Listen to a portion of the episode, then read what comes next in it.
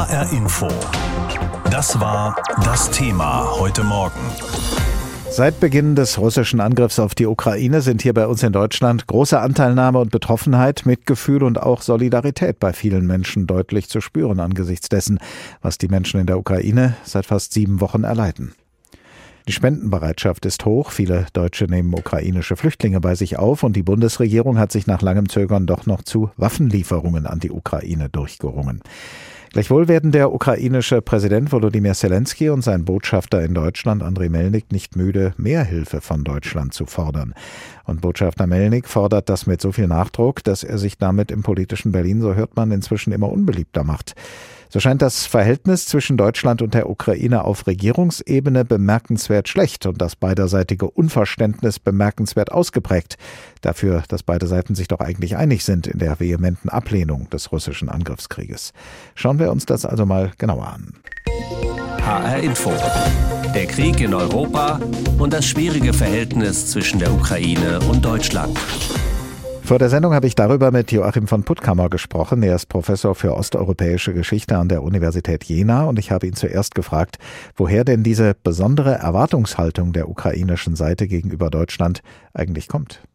Deutschland spielt innerhalb der NATO und innerhalb der Europäischen Union äh, eine große, eine wichtige Rolle, ähm, nicht nur aus ukrainischer Perspektive. Insofern ist der Rückhalt oder die deutsche Position schon ausgesprochen wichtig für die Ukraine. Deutschland ist ein großer, ein wichtiger wirtschaftlicher Partner und an Deutschland hängt viel mit Blick auch auf Fragen der Energie, des Energieembargos oder eines Energieembargos, wie es die ukrainische Seite ja auch immer wieder fordert. Also Deutschland ist schon eine mittelgroße bis große Macht in diesem Zusammenhang. Über all das hinaus, was Sie gerade erwähnt haben, hat der ukrainische Präsident Zelensky in seiner Videoansprache an den Deutschen Bundestag Mitte März die Deutschen an ihre historische Verantwortung gegenüber der Ukraine erinnert. Was genau meint er damit? Damit meint er vorrangig den Zweiten Weltkrieg. Äh, die Ukraine ist während des Zweiten Weltkrieges im Zuge des Feldzugs gegen die Sowjetunion ja vollständig besetzt worden oder nahezu vollständig ähm, von deutschen Truppen.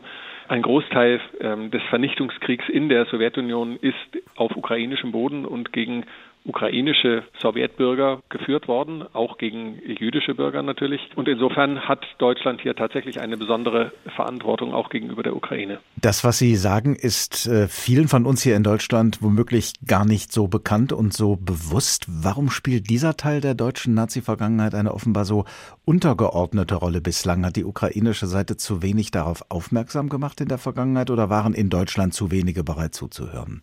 Die ukrainische Seite hat schon versucht, darauf aufmerksam zu machen, hat immer wieder daran erinnert. Es gibt aber auch eine lange Tradition in Deutschland, wenn wir vom Krieg, vom Überfall auf die Sowjetunion sprechen, vor allem Russland zu meinen, Russland im Blick zu haben. Mag mit daran liegen, dass die bekanntesten militärischen Schlachten ähm, Leningrad, Moskau, Stalingrad tatsächlich auf russischem Territorium geführt wurden. Aber eigentlich hängt es vor allem damit zusammen, dass man zwischen Russland und der Ukraine lange Zeit gar nicht unterscheiden wollte. Nun zielen die Vorwürfe, die von ukrainischer Seite gegen Deutschland erhoben werden, auch auf die jüngere Vergangenheit. Deutschland sei lange viel zu verständnisvoll und kooperativ mit Russland umgegangen, nicht nur bezüglich der Gaspipeline Nord Stream 2, so der Vorwurf. Haben die Bundesregierungen der vergangenen Jahrzehnte auf diese Weise dem deutsch-ukrainischen Verhältnis geschadet? So wie wir es heute sehen, ganz bestimmt, ähm, wenn auch nicht wissentlich. Es gibt auf der einen Seite eine längere Tradition, Deutschland und Russland sozusagen direkt zu verhandeln und die ostmitteleuropäischen Länder, die dazwischen liegen, ähm, und damit ist nicht nur die Ukraine, sondern auch Polen und äh, das Baltikum gemeint, ein bisschen aus dem Blick zu verlieren und deren spezifische äh, Belange, das spielt sicherlich eine Rolle. Und dann äh, gibt es natürlich ja auch die jetzt viel diskutierten Diskussionen darüber, ob man durch das Einbinden Russlands durch Handel nicht vielleicht auch äh, Russland stärker eben einbinden könnte, auch auf demokratische gemeinsame Werte verpflichten könnte. Das ist aber nun krachend gescheitert. Die ukrainische Seite nimmt ja seit Beginn des russischen Angriffs kein Blatt vor den Mund, was ihre Unzufriedenheit mit Deutschland angeht. Vor allem der ukrainische Botschafter in Deutschland, Andrei Melnik, erhebt viele, zum Teil sehr scharfe Vorwürfe, obwohl die deutsche Regierung von ihrer ursprünglich ablehnenden Haltung zu Waffenlieferungen abgerückt ist und obwohl sie sehr viele ukrainische Flüchtlinge aufnimmt. Erweist der ukrainische Botschafter mit seiner Kritik dem eigenen Land womöglich einen Bärendienst? In der deutschen Öffentlichkeit sehen das ja immer mehr Leute so. Also er interpretiert seine Rolle als Botschafter äh, völlig neu. So etwas hatten wir vorher kaum. Die Sympathie für die Ukraine äh, ist angesichts der Bilder, die wir von dort sehen, der Nachrichten, die fortkommen, aber meines Erachtens ungebrochen. Also insofern glaube ich nicht, dass er seinem Land einen Bärendienst erweist, sondern er tatsächlich immer wieder auch daran erinnert, dazu drängt, uns klarzumachen, was dieser Krieg nicht nur für die Ukraine, sondern für ganz Europa bedeutet. Man muss das nicht sympathisch finden, aber es liegt in der Logik der momentanen Situation. Wie könnte nun aus Ihrer Sicht das deutsch-ukrainische Verhältnis mittel- und langfristig wieder verbessert werden? Vor allem muss man in Deutschland, glaube ich, tatsächlich lernen, dass die Ukraine ein, nicht nur ein ernstzunehmender Staat und eine ernstzunehmende Demokratie geworden ist und vor allem in den letzten Jahren auch enorme Fortschritte in dieser Richtung nochmal, was äh, demokratische Verhältnisse äh, angeht, gemacht hat, sondern wir müssen, glaube ich, auch deutlich anerkennen, dass das, was früher für Polen galt im 19. Jahrhundert, ähm, dass dort nämlich für unsere und eure Freiheit gekämpft wird, jetzt für die Ukraine gilt. Die kämpft für ganz Europa. Was tut Deutschland für die Ukraine? Wenn man diese sehr pauschale Frage in konkretere Einzelfragen zerlegt, dann gibt es verschiedene Antworten darauf. Viele Menschen in Deutschland auf politischer wie privater Ebene sind zum Beispiel bereit, Flüchtlinge aus der Ukraine aufzunehmen. Aber wie steht es um die Unterstützung derjenigen, die in der Ukraine kämpfen, um ihr Land und gegen die angreifenden russischen Truppen? Wie steht es um die Unterstützung mit Waffen, die von Deutschland an die Ukraine geliefert werden? Die Antwort der Bundesregierung auf diese Frage war am Anfang eine ablehnende. Das hat sich inzwischen geändert, aber nicht so schnell und auch bei weitem nicht in einem Ausmaß, wie es die ukrainische Seite hofft und für erforderlich hält. Und so sind die Erwartungen der ukrainischen Seite in den letzten Wochen und bis heute immer wieder enttäuscht worden. Ein Rückblick unseres Politikredakteurs Stefan Bücheler. Da war diese Ankündigung der deutschen Verteidigungsministerin Christine Lambrecht Ende Januar. Wir werden 5000 Helme an die Ukraine liefern. 5000 militärische Schutzhelme als ein Signal an die Ukraine. Auch als ganz deutliches Signal, wir stehen an eurer Seite. Ein Signal, das bei Kiews Bürgermeister Vitali Klitschko nicht so gut ankam. Er fragte, was will Deutschland als nächstes zur Unterstützung schicken? Kopfkissen?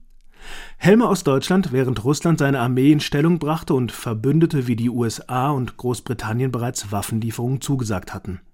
Aber Bundesaußenministerin Annalena Baerbock positionierte sich noch klar keine Waffen für die Ukraine und sie begründete das bei ihrem Besuch in Kiew im Januar. Die Haltung der deutschen Bundesregierung mit Blick auf äh, Waffenlieferungen und zwar mit Blick auf eine restriktive Rüstungsexportpolitik, äh, die ist ja nicht nur bekanntermaßen äh, bekannt, äh, sondern sie ist auch in unserer Geschichte begründet. Der Zweite Weltkrieg, der Einmarsch der Wehrmacht in die Sowjetunion und die historische Verantwortung Deutschlands. So klang das im Januar. Inzwischen klingt Baerbock ganz anders. Gestern beim Treffen der EU-Außenminister. Klar ist, die Ukraine braucht weiteres militärisches Material, vor allen Dingen auch schwere Waffen und jetzt ist keine Zeit für Ausreden, sondern jetzt ist Zeit für Kreativität und Pragmatismus. Zwischen den beiden Statements der Außenministerin liegt der Beginn des Krieges am 24. Februar, liegen tausende Tote und das entsetzliche Leid der Menschen in der Ukraine. Nach dem Ausbruch des Krieges sagte Kanzler Olaf Scholz in einer Sondersitzung des Bundestags: Am Donnerstag hat Präsident Putin mit seinem Überfall auf die Ukraine eine neue Realität geschaffen. Diese neue Realität erfordert eine klare Antwort. Wir haben sie gegeben. Wie Sie wissen, haben wir gestern entschieden, dass Deutschland der Ukraine Waffen zur Verteidigung des Landes liefern wird. 1000 Panzerabwehrwaffen und 500 Boden-Luftraketen gingen als erste Lieferung an die Ukraine. Und die signalisiert bis heute, wir brauchen mehr. It's weapons, weapons Waffen, Waffen, Waffen. Ukraines Außenminister Dimitro Kuleba ist da sehr klar und er kritisiert Deutschland. Wäre nicht so viel Zeit mit Diskussionen über Waffenlieferungen vergeudet worden, dann wäre sein Land jetzt in einer sehr viel stärkeren Position. Kritik an Deutschland kommt regelmäßig von ukrainischer Seite, immer wieder auch von Botschafter Andrei Melnik. In der ID-Talk-Sendung Maischberger die Woche widerspricht er nicht nur der Aussage von Verteidigungsministerin Lambrecht, sein Land poche auf Geheimhaltung in Sachen Waffenlieferung.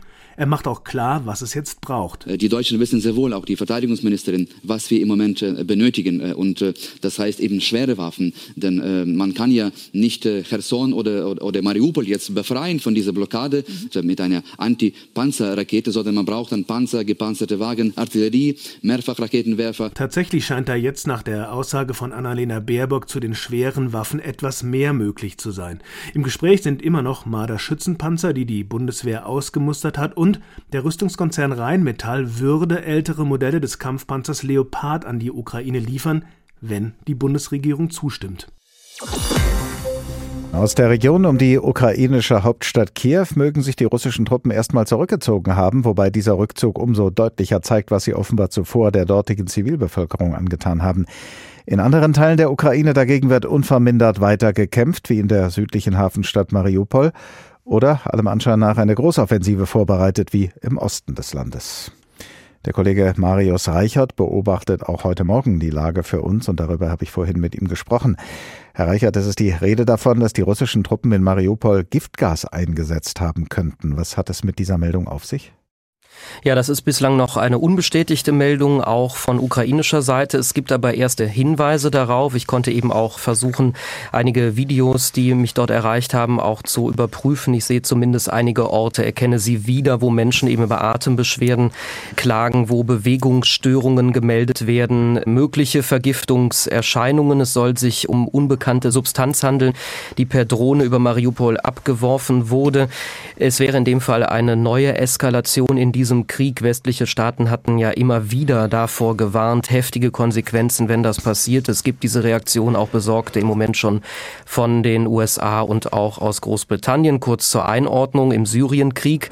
Da hatte Russland selbst nicht Chemiewaffen eingesetzt, aber den Abwurf durch syrische Truppen gedeckt. Was hören Sie denn insgesamt über die Lage in dieser besonders umkämpften Stadt Mariupol und über die Chancen der Zivilbevölkerung aus der Stadt rauszukommen? Ja, also es gibt Meldungen äh, davon, dass die Stadt unter Kontrolle von prorussischen Separatisten stehe, der Hafen. Es brauche nicht mehr lange, bis die Stadt eben auch unter dieser Kontrolle stünde. Die Ukraine bestreitet das noch und hat eben jetzt nochmal auf diese äh, chemischen Angriffe äh, möglicherweise verwiesen. Die Lage vor Ort ist katastrophal, die humanitäre Situation. Die Menschen versuchen, Sie haben es angedeutet, noch rauszukommen. Es gibt dort aber auch Meldungen über sogenannte äh, Filtrierungscamps, wo eben erstmal gecheckt würde durch russische Streitkräfte, ob die Menschen raus könnten. Das wäre ein Hinweis darauf, dass es eben nicht sehr viele schaffen. Wenige tausend sind ja da am Tag gemeldet und rund 150.000 sollen noch in der Stadt sein. Der ukrainische Präsident Volodymyr Zelensky hat sich in seiner jüngsten Videoansprache zu den Aussichten geäußert, eine Eroberung Mariupols noch abzuwenden. Wie stellt er sich das vor? Er stellt sich das vor, wenn er denn Waffen bekommt, schwere Waffen. Darauf hat er nochmal verwiesen. Dann könnte er eben Mariupol weiter verteidigen, diese Einnahme verhindern. Aber diese Waffen lassen ja nach seinen Aussagen eben auf sich warten. Und derweil sehen wir eben, dass die russische Armee sich verstärkt hat. Zehntausend Soldaten sollen dazugekommen sein mit massivem Einsatz von Panzern, Artillerie und Luftwaffe eben vor allem im Osten der Ukraine.